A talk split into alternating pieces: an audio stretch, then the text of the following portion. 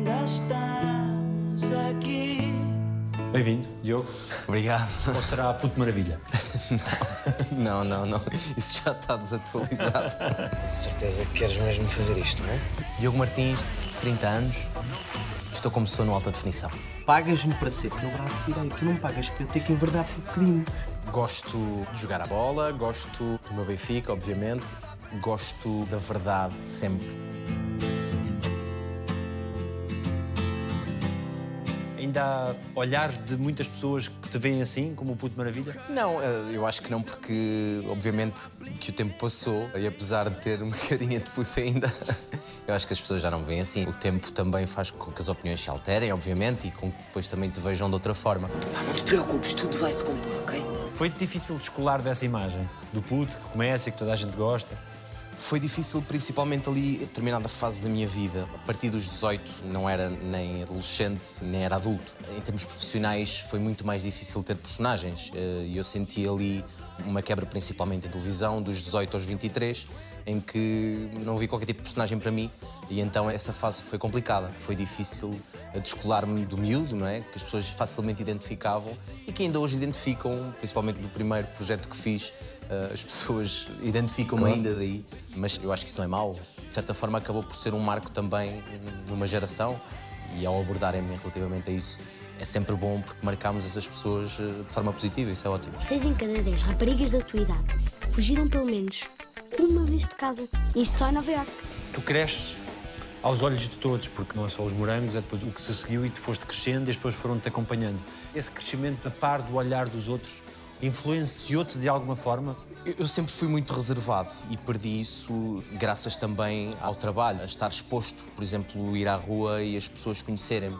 E fui perdendo essa timidez aos poucos. Obviamente que és obrigado a alterar um bocado a tua forma de estar. Tens que estar consciente que as pessoas vão dizer coisas sobre ti, vão-te julgar sempre. E obviamente isso para uma criança nós não temos essa consciência nem essa maturidade para tentar aceitar as coisas, ou se calhar até nem ligamos. Portanto, tens que saber lidar com isso da melhor forma. Ao início foi um bocado mais complicado porque evitava as confusões, ir jantar com os meus pais, ir à praia, que sempre gostei de, o fazer, mas depois com o tempo fui criando o hábito estar à vontade e de lidar com- isso da melhor forma possível.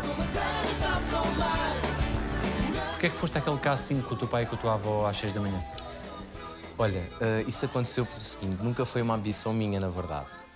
Nós juntávamos sempre, e nas festas, eh, em casa com a família. O teu e primo mais e o meu primo foi, sem dúvida, o grande responsável. Ele gostava de fazer umas filmagens connosco e, e nós éramos quase as cobaias daquilo que ele queria fazer. Assim que fazíamos tudo isso, reuníamos a família no final do jantar de de Natal e víamos o que tínhamos feito e depois diziam sempre que eu tinha talento para aquilo, ou, ou que tinha à vontade, pelo menos. E depois, basicamente, foi tentar. Vamos experimentar para ver o que é que acontece.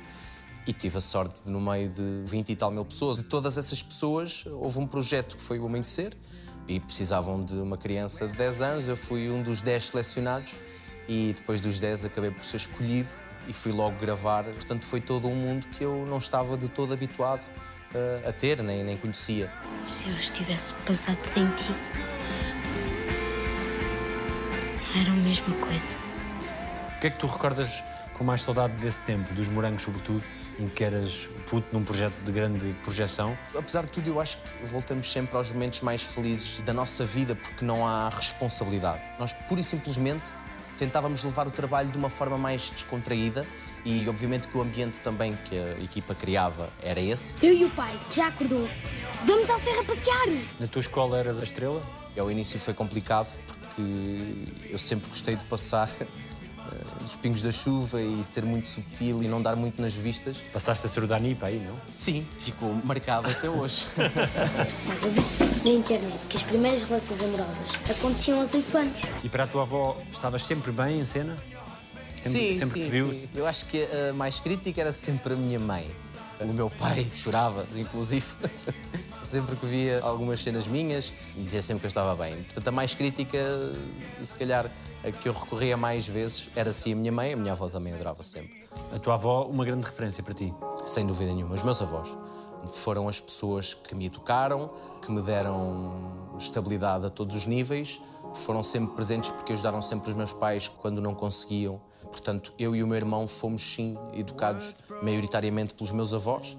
Portanto, a eles lhes devo tudo. E a dada altura também da minha vida, uh, acho que reverti aqui o papel porque quis. Nunca porque, porque achei que deveria ser, mas sim porque quis. Com 21 anos, não é? Com 21 anos, um, em que o meu avô, um, pronto, basicamente teve um AVC e eu, e eu, a partir daí, decidi sim viver uh, com eles e, e prestar os auxílios possíveis para que ele conseguisse, pelo menos, partir com dignidade. O meu avô ficou incapacitado, ele não, não conseguia andar, portanto, eu percebi-me que seria sim a melhor ajuda possível naquele momento para a minha avó, porque ela sozinha não conseguia fazê-lo. Achando que sempre me deram tudo, portanto, estaria agora na altura de ser eu eh, a dar-lhes o que podia. E então fiquei a viver com eles durante um ano e pouco. E foi, foi um tempo complicado, sim, porque todo, todo o meu tempo acabava por ser entregue aos cuidados do meu avô, porque sempre que ele precisava eu estava lá naquele momento, seja para acordar e ter que ir à casa de banho e ser eu a ter que o levar, para lhe dar o almoço, por exemplo. Sim, estive presente nessa fase mais difícil uh, e acho que fui fundamental, pelo menos, para que a minha avó uh, não suportasse tudo e que conseguisse também viver com, com alguma paz no meio de tudo aquilo. E apesar de estar na efervescência da idade de qualquer pessoa, com 21 anos, essa doação que fazes da tua pessoa a eles era uma forma de retribuir tudo o que eles tinham feito por ti? Sem dúvida nenhuma, sem dúvida nenhuma. Uh, retribuir sim aquilo que eles me deram, porque eu acho que isso é a forma mais, uh, mais bonita de se poder viver. O que é que aprendeste com eles? Aprendi a coisa mais simples de todas, que é amar.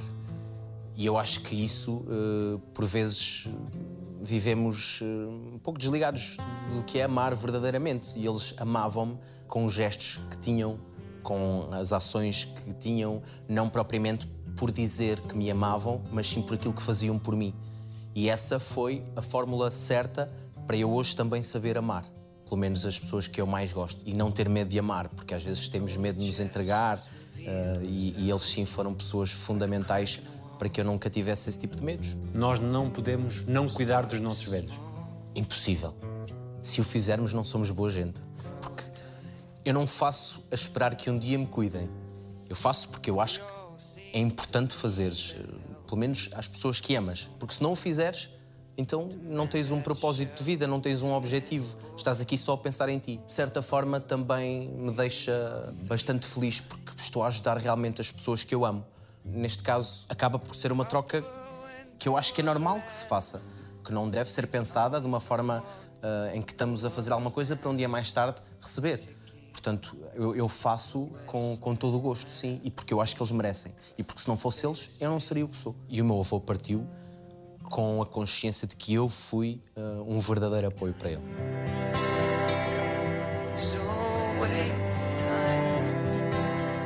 Partida dele apanha-te a gravar o Coração de Ouro.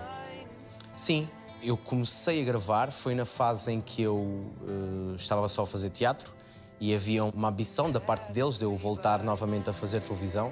E acho que essa foi, sem dúvida, uma das minhas angústias, não, de não poder ter dito ao meu avô que teria entrado novamente num projeto de televisão e queria fazer uma novela, porque eu sei que isso o ia encher de orgulho e, e acabei por não conseguir, porque ele morreu poucos dias depois. Uh, no entanto, de qualquer das formas, eu sei que ele me ajudou Uh, e, e, sei que ele sabe e, e, que está certamente orgulhoso disso. O que é que fica de quem vai? Ficam, um, ehm, ficam as memórias, uh, porque as memórias têm que estar sempre presentes para que essa pessoa continue viva. Os ensinamentos, os valores, porque os valores, sim, principalmente de uma mãe ou de um, ou de um avô, neste caso, uh, os valores que nos transmitem são os valores que continuamos a ter ao longo da nossa vida e que temos de utilizar no nosso dia a dia, portanto Uh, esses valores não esquecemos. Fica, obviamente, porque eu acho que isso é, é eterno, a saudade de, e a vontade de ver, a vontade de sentir, de, de olhar, mas quando, quando isso acontece, uh, recorremos a essas memórias que tivemos, as memórias mais felizes. Não esquecendo também as memórias más, porque eu acho que isso também nos torna mais fortes e obriga-nos também, a determinada altura da nossa vida, a mudar alguma situação, a fazer diferente, pelo menos, que não tínhamos feito de forma mais certa no passado. Portanto, é recordar os melhores momentos e essas memórias uh, ficam para sempre connosco. Ao longo da tua vida, tu foste conseguindo deixar a tua vida fora do estúdio quando entras? Ou vai sempre um pouco? Ali esquece tudo. É, Isso é que eu acho que é a magia também desta profissão, que é o facto de termos que viver outras personagens obriga-nos a esquecer aquilo que temos eh, na nossa vida. E vivemos vidas eh, que se calhar eh, fazemos coisas que nunca fizemos. Eh, eu, no golpe de sorte tive a experiência de ser pai, eu nunca fui pai. Portanto, só o facto de poder imaginar o que é ser pai já acho que é a verdadeira magia da profissão. Encontramos a nossa família, Zequinha. Podes crer, pandinha. Somos uns sortudos, né? Para alguém que começa tão novo como tu, há espaço para a profissão te surpreender? Ou de alguma forma já não acontece? Tenho medo que às vezes deixe de acontecer isso. No entanto, eu acho que o que nos pode surpreender sempre é conhecer novos colegas, trabalhar com pessoas novas que nos deem outras coisas e aí sim, aí somos de facto surpreendidos. No entanto, estamos sempre a aprender. Eu não sei tudo e vou continuar a aprender até morrer. Já estou mais ou menos habituado a fazer televisão desde os 10 anos. Portanto, acho que as expectativas depois acabam por não ser tantas, ou seja, eu também nunca fui muito ambicioso e às vezes tenho medo que acabe por ficar eh, com menos paixão pela profissão e eu não quero que isso aconteça nunca, portanto tento sempre motivar-me ao máximo. Vou-lhe dar aqui um dinheiro. hum?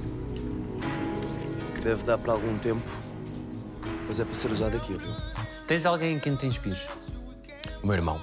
O meu irmão é a pessoa que mais me inspira até hoje. Muito porque foi a pessoa com quem eu sempre aprendi tudo e que acho que sempre me amou de uma forma que quase ninguém me amou. É um amor que ele sente por mim Paternal.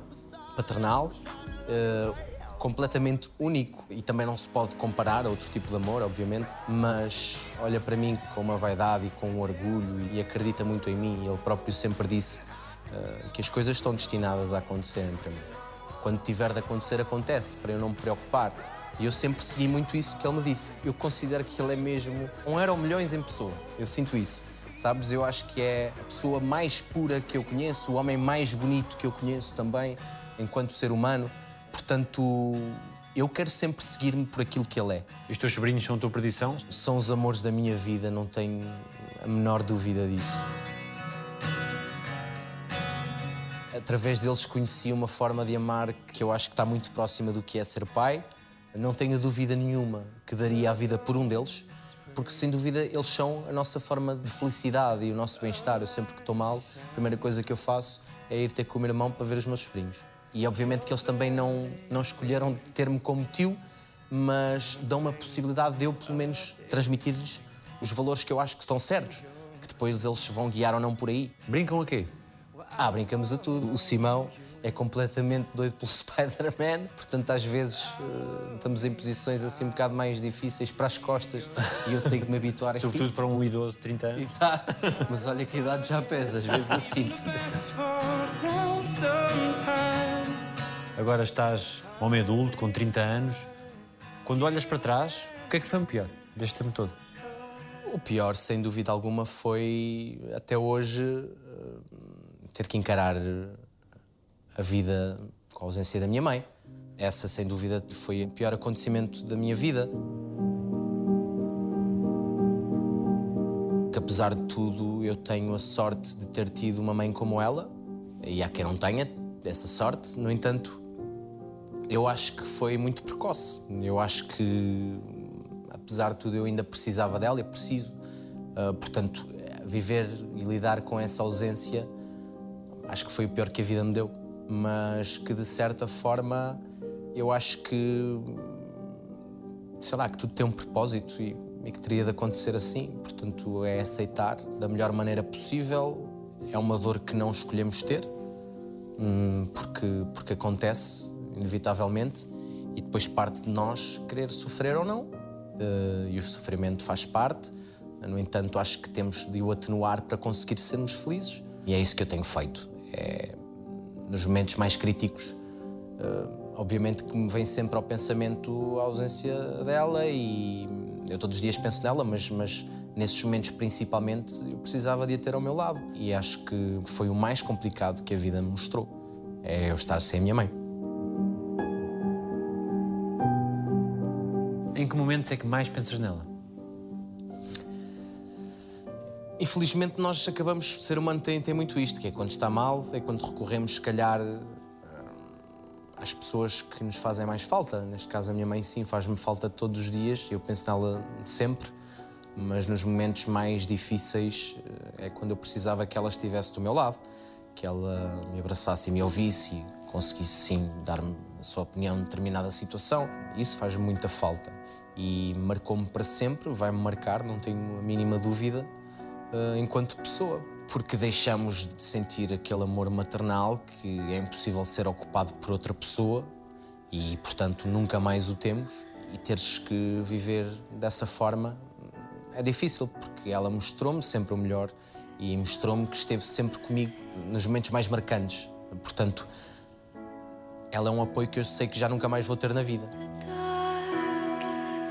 E às vezes, inconscientemente, eu dou por mim a olhar para alguém que tem a, a sua mãe por perto e que se calhar não valoriza tanto, porque nós somos assim, isso acontece. Eu houve determinados momentos na minha vida que não valorizei isso também, mas que só dá vontade de dizer, pá, aproveita o momento da melhor forma possível. E diz-lhe as vezes que forem necessárias que a amas e que, e que, e que estás com, com a tua mãe sempre e para sempre quando ela precisar, porque apesar de eu não ter dito isso tantas vezes, não tenho dúvida que a minha mãe soube sempre isso. Sonhas com ela?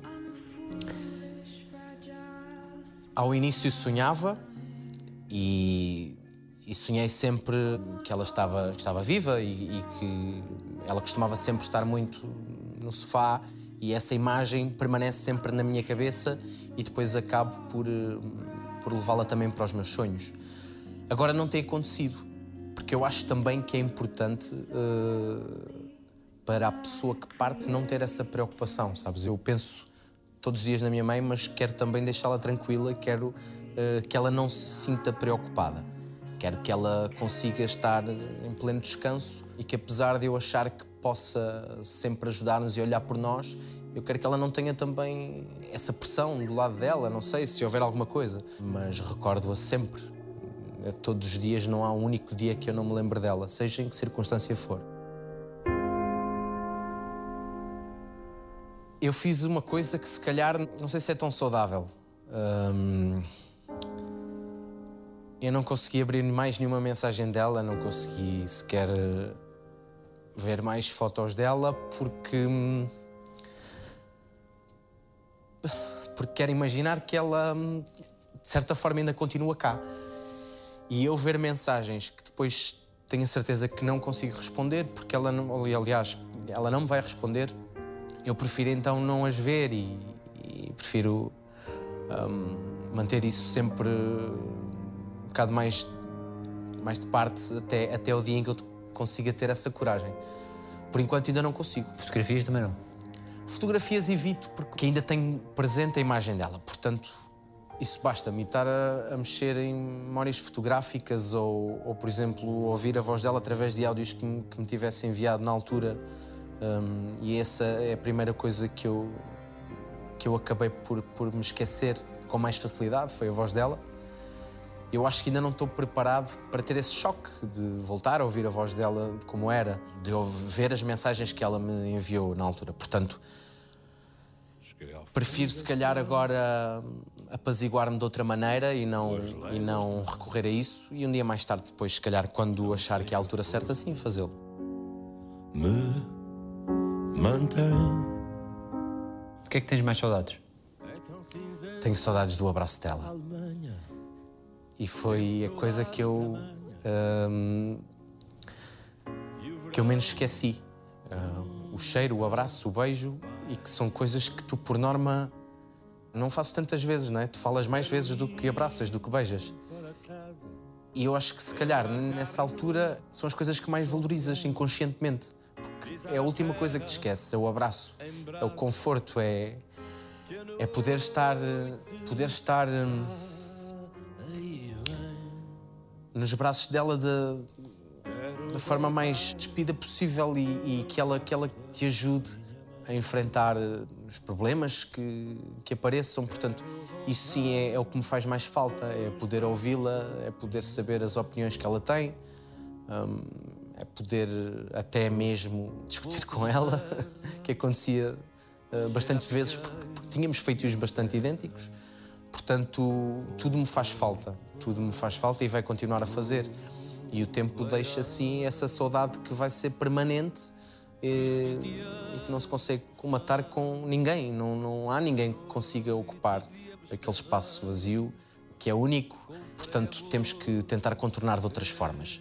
E, e, aí sim é olharmos para os nossos sobrinhos e também projetarmos ali a minha mãe, neste caso, da melhor maneira possível. Ela ainda teve a sorte de conhecer o Simão e foi quase uma passagem de testemunho neste sentido, porque me ensinou uh, o que é lidar com, com o bebê, fazer o melhor por alguém, olhar por alguém. E eu acho que partiu com a maior alegria possível em poder conhecer um neto. Apesar de eu não lhe poder dar essa sorte, eu tenho a certeza absoluta que.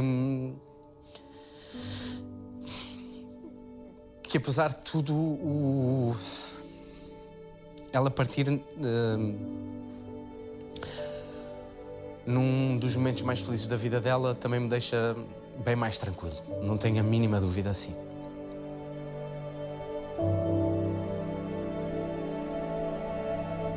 É pena não lhe poder um dia dar a conhecer um filho, mas eu acho que de qualquer das formas ela vai estar comigo e vai me ajudar e vai-me pelo menos uh, dar a força suficiente para eu ser metade do pai que é o meu irmão, porque o meu irmão é um pai exímio e eu vejo muito o amor que o meu irmão tem pelos meus sobrinhos, vejo muito o amor que a minha mãe tinha por nós. E às vezes tenho medo de não conseguir ser igual.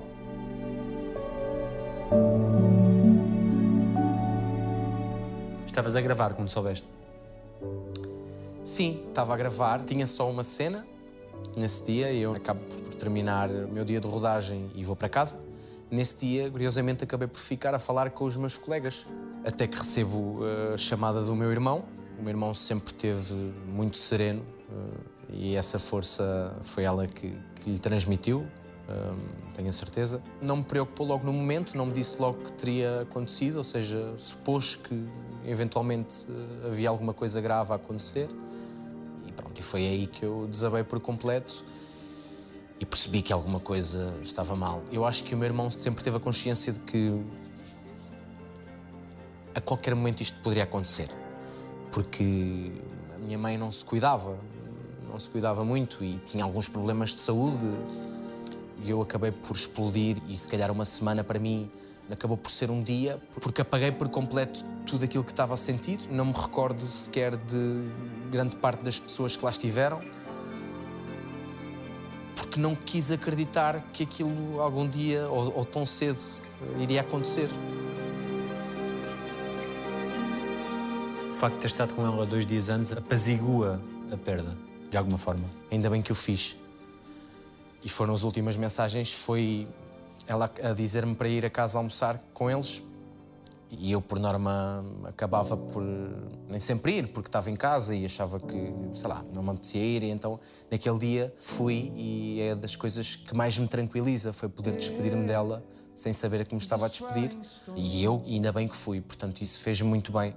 E de certa forma deixou-me mais tranquilo hoje, porque se não tivesse sido, se calhar eh, iria viver com esse peso que era de não, não ter cedido ao pedido dela. Deram um abraço nesse dia?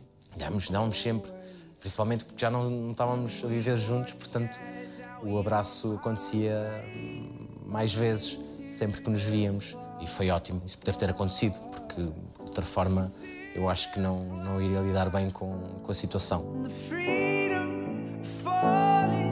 Tu decidiste voltar a trabalhar muito pouco tempo depois.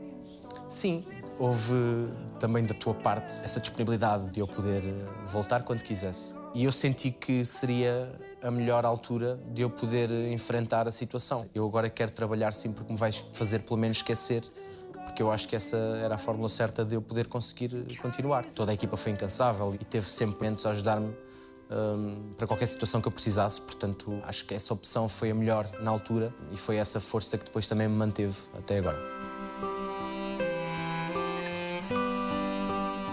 És hoje um homem mais espiritual? Eu acho que sempre fui, mas uh, hoje tenho um contacto com a espiritualidade bastante diferente e, e muito mais próximo. E acho que alguma coisa nos liga.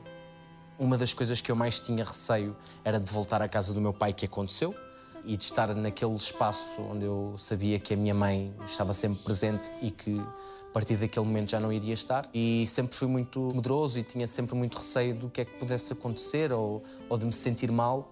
E foi precisamente o contrário. Era o sítio onde eu me sentia melhor.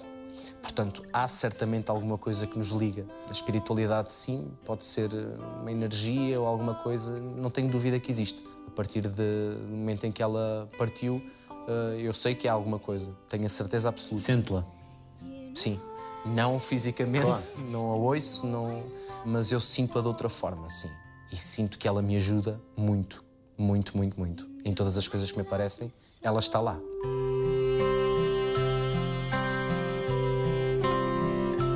E mais uma vez, o facto de decidires voltar a ir viver com o teu pai, mais uma vez a preocupação com os teus, mais uma vez ser o amparo e a retribuição daquilo que te deram. Claro, faz todo o sentido isso, Daniel, eles deram-me tudo. E neste caso, o meu pai esteve sempre habituado a ter a sua companheira de vida ao seu lado. Portanto, a partir daí, a vida alteraria drasticamente e alterou. Portanto, eu teria de estar com ele nesse momento e de auxiliá-lo naquilo que ele precisasse. Acabámos por nunca falar muito do assunto, porque também foi a nossa forma de encarar a situação e de tentar ultrapassar, porque não se ultrapassa, mas pelo menos de nos sentirmos melhores, mas falávamos com atitudes, falávamos com o olhar, e o meu pai nisso foi foi sempre muito extremoso em todo o amor que nos deu. E obviamente que apesar de eu nem sempre concordar com as coisas que ele faz, eu sei que é um pai que sempre nos amou da melhor maneira possível, portanto a isso lhe devo também e não me esqueço nunca do que ele fez por nós. O que é que resolveste em ti com essas perdas, que já tens várias apesar dos 30 anos? Isso torna-te um homem hoje mais amargurado, mais agarrado à vida? Por acaso desprendido da vida.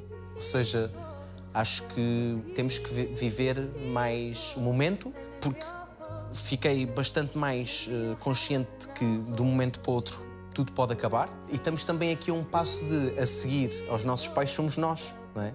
Isso acontece, inevitavelmente. Uh, e nunca tinha pensado nisso e agora penso. Portanto, é viver o máximo que conseguirmos e termos sempre a percepção de que a qualquer momento podemos morrer. É sim importante fazer o nosso objetivo e a nossa missão da melhor forma possível e sermos bons uns para os outros, porque nada mais importa. Não importa nada seres mau para alguém, porque só te vais eh, corroer e, e tornar-te pior. Ficou alguma coisa por dizer? Eu acho que a forma como ela nos amava, hum, ela percebia tudo, portanto, não era necessário dizer. E isso deixa-me confortável, sim, porque eu sei que ela partiu orgulhosa de nós, que sabe os filhos que deixou, mas conforta-me sim saber que não foi preciso dizer muito mais para ela perceber o quanto a amávamos também. Onde é que encontraste as respostas para as muitas perguntas que imagino que tenhas tido nessa altura? Nas pessoas que me amam, uh, no conforto que elas me dão. Uh, muitas vezes eu e o meu irmão falamos da minha mãe, acho que isso é super importante. Uh, relembramos a minha mãe, a falta que ela nos faz. Quando estamos mal, a primeira coisa que fazemos é bora lá trocar umas mensagens e falar dela. Não esconder a dor. Não esconder a dor. Uh, o meu irmão faz mais isso do que eu. Eu sou mais histriónico e quero mostrar mais, ou pelo menos uh, libertar. E daí acho que tenho também essa preocupação relativamente ao meu irmão, que é eu preciso sempre de, no, no, momento em que eu achar que o meu irmão está mal, de falar com ele. E falarmos da nossa mãe, porque é super importante isso. Para nos sentirmos melhor, mais que não seja para para libertarmos e chorarmos o que tivermos a chorar e no momento a seguir respirarmos e bora lá seguir em frente. Isso é bom.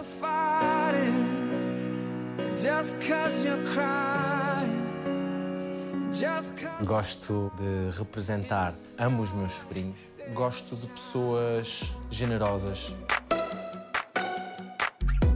Há um momento na tua vida em que tu olhas e epá, eu já sou adulto. Ou isso ainda não aconteceu? Sim, quando tenho que pagar as contas. Com a mudança que tive de casa dos meus pais para a minha casa, aí comecei a crescer muito mais e comecei a ser eh, bastante autónomo, a criar eh, a minha independência, a conseguir desenvencilhar-me das coisas e conseguir fazer eh, eu sozinho. Cozinhar também, não? Cozinhar é a coisa que eu mais gosto de fazer. Que especialidades? Gosto de fazer um belo bacalhau à brás, por exemplo. Arroz é a minha especialidade, qualquer tipo de arroz, porque sempre gostei de arroz. Um bom empadão que a minha mãe me ensinou a fazer na altura, que eu mantive a receita. Os doces também faço, de vez em quando, não sempre tem que se manter a linha, mas sim, é um momento de criação que eu gosto de ter muitas vezes e, e- e tento sempre incutir isso em mim todos os dias. Isso deve fazer imenso sucesso. Faz algum, sim. se tiver bom, se não tiver bom, não faz sucesso nenhum.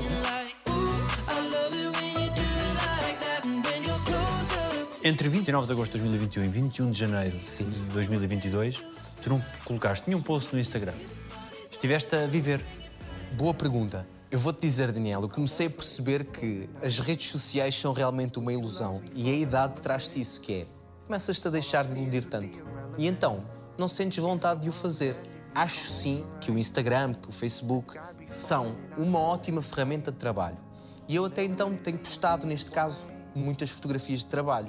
Não tanto o lado pessoal, mas se eventualmente achar que tenho de o fazer, faço. Achei que este tempo não seria coerente estar a postar nada, portanto preferi não postar e, e também libertar-me um bocado dessa sensação de estarmos sempre a ter que, que postar alguma coisa ou ter que fazer alguma coisa. Não, é importante sim viveres a vida. Também estiveste mais busy.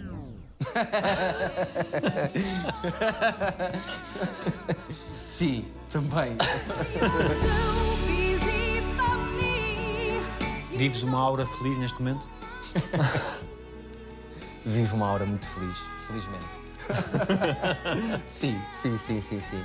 Ahm, muito feliz e estou agradecidíssimo por a vida, obviamente, me levar sempre às pessoas certas. Isso é bom. E não sendo eu a procurar, porque raramente procuro isso e as coisas vão me acontecendo de forma espontânea. Ah, eu acho que ali com o dedinho também da mãe, sem dúvida nenhuma. É um sentimento que, que nos deixa capazes de continuar a viver, é a felicidade. Assim, de música portuguesa, quem são os teus artistas preferidos? Música portuguesa. Ora então. ok, olha. Pode ser do norte, mais do sul, se quiseres. Alentejo, Algarve. Sim, gosto muito de Rui Veloso. Acho que é uma referência, sem dúvida nenhuma. O Rui tem músicas que eu amo ouvir. Gosto da Carolina, por exemplo, a Carolina dos Landes também acho que é uma artista bastante interessante. Estás a estreitar o caminho. Ah, gosto de ouvir também Fernando Daniel, acho que é uma ótima voz. Ahm, mas pronto, a minha preferida, sem dúvida alguma, que é a Áurea, sem dúvida. Alguma música em particular? Olha, gosto muito da música que ela fez agora para o festival.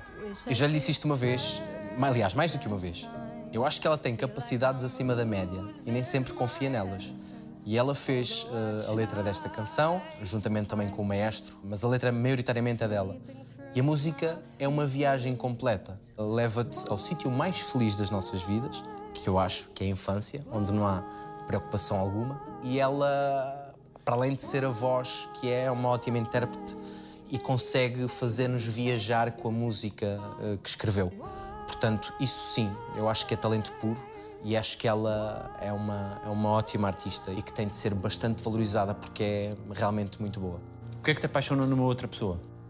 A maneira de ser, eu acho que aquela questão dos opostos atraírem-se hum, Não é bem assim? não resulta bem. Sermos parecidos, eu acho que é uma boa fórmula.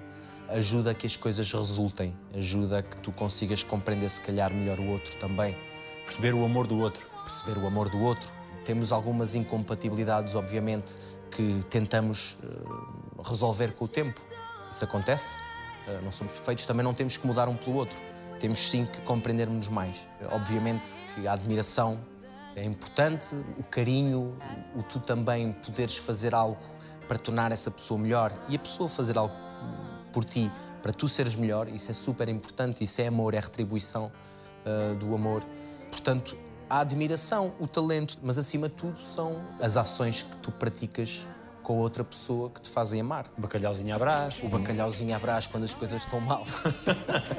Um arrozinho, um arrozinho. O arrozinho, o arrozinho nem tanto porque não gosta muito, mas o bacalhauzinho à brás sim.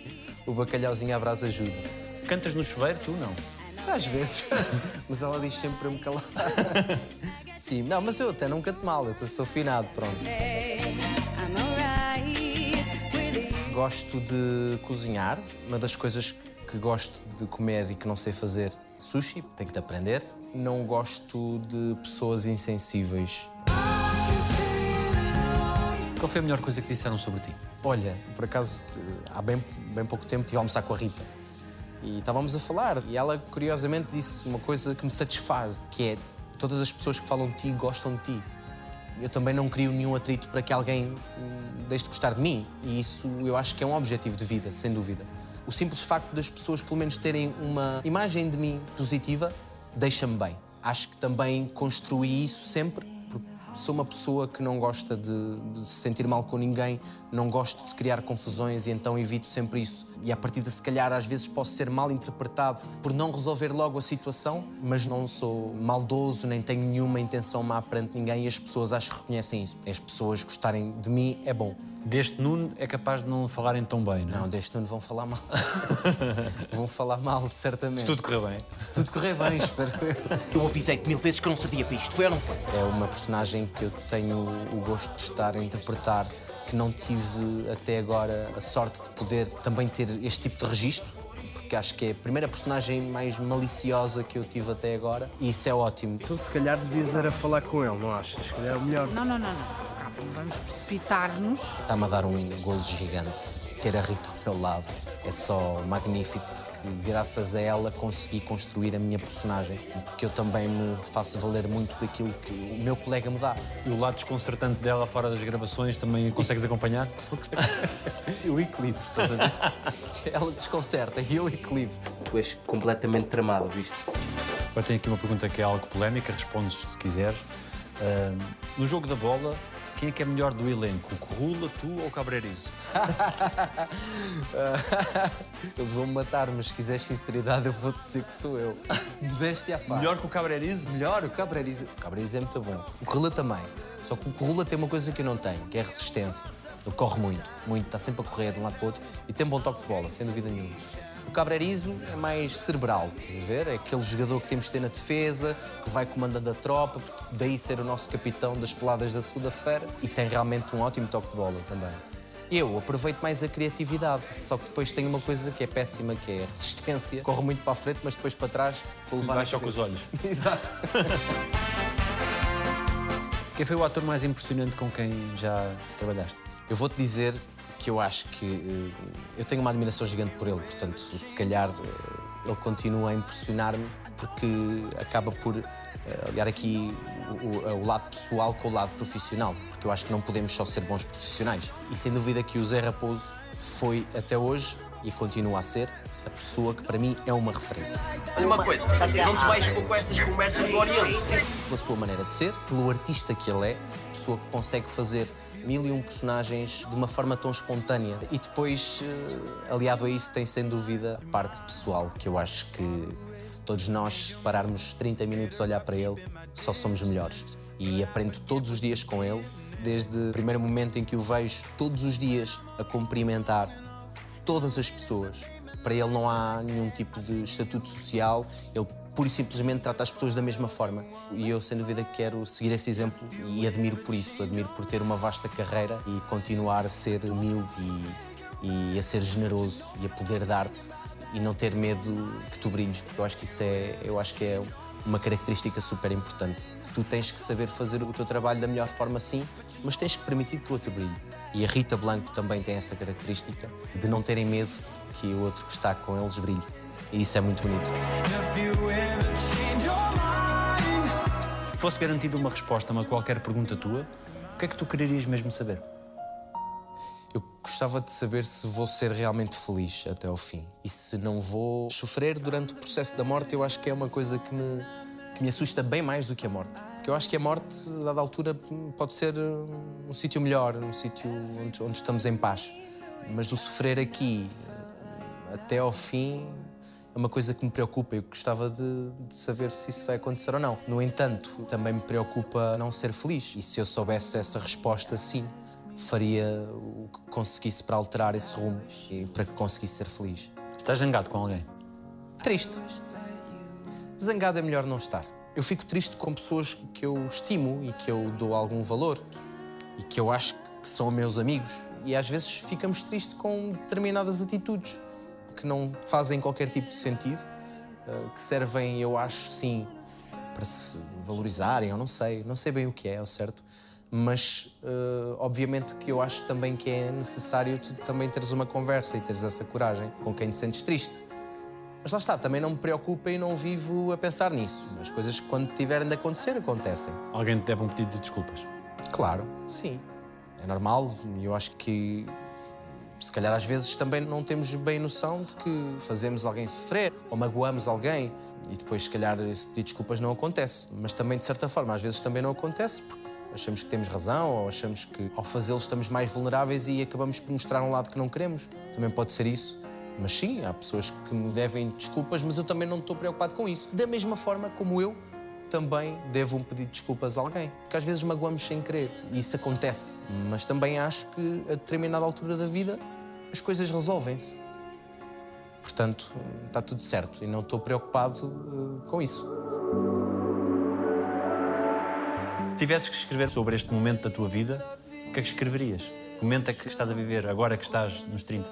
Os 30 acho que me fizeram ser melhor. Por coisas que fui passando ao longo da vida e porque passo e que me faz uh, querer ser melhor acima de tudo. E eu acho que esta viragem me deixou um pouco mais distante das pessoas o que não é bom. No entanto, acho que sempre que me relaciono com alguém tenho muita preocupação e empatia, porque eu acho que às vezes estamos tão centrados que nem percebemos o que é que o outro está a sentir. E às vezes um, uma palavra de apreço ou uma preocupação que tu tenhas no momento pode decifrar e pode alterar o rumo de uma vida. E tu estás presente estás disponível para as pessoas que gostas e mesmo para as pessoas até que não sentes tanta ligação, mas só de criares essa empatia eu acho que te torna melhor e torna também os outros melhores. O que é que dizem os teus olhos? Olha, os meus olhos são hum, a melhor expressão uh, de mim. Eu não sou tão bom a falar, mas eu acho que, que eles dizem sempre a verdade. Para já porque são muito expressivos, sim. E porque eu acho que não enganam. Hum, portanto, se eu tentar omitir alguma coisa ou enganar, eles estão sempre a dizer a verdade e são, fácil, são de fácil leitura, eu acho. Um, e dizem-me que, que devemos estar preocupados sempre, um, e isso preocupa-me o futuro. Um, e que devemos ser mais, mais bondosos, acima de tudo isso, mais bondosos. Devemos é cuidar uns dos outros, porque esse é o verdadeiro objetivo de uma vida. Mais nenhum. Obrigado. Obrigado. Obrigado, Daniel. Obrigado. Hei de jantar. Ao vento dos mastros, países impérios, tudo passa.